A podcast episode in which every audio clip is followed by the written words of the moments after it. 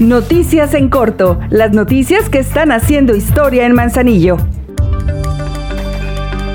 Al señalar que en Manzanillo hay 23.1% de pobreza moderada, mientras que el 1.3% se considera extrema, la presidenta Grisela Martínez aseguró que ese índice está muy por debajo en comparación con otros municipios del país.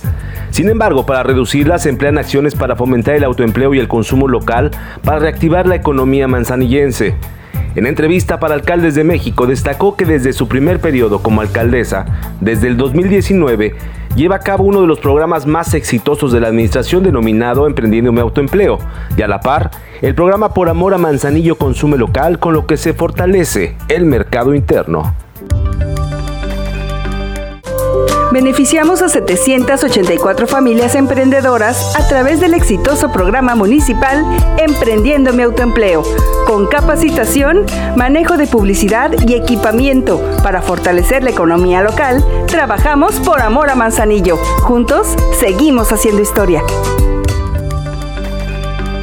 Trabajadores de diversas áreas del Ayuntamiento de Manzanillo desde las primeras horas del día comienzan sus actividades para mitigar los efectos que las lluvias generan, pues traen consigo encharcamientos y mucha basura y residuos que tapan rejas y alcantarillas.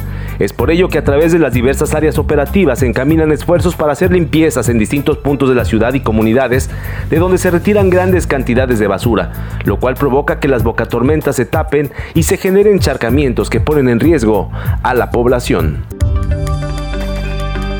Como cada semana, la presidenta de Manzanillo, Griselda Martínez, reportó la información relacionada con el tema de la seguridad, por lo que destacó que en lo que va del año se han recuperado 39 automóviles y 21 motocicletas que tenían reporte de robo.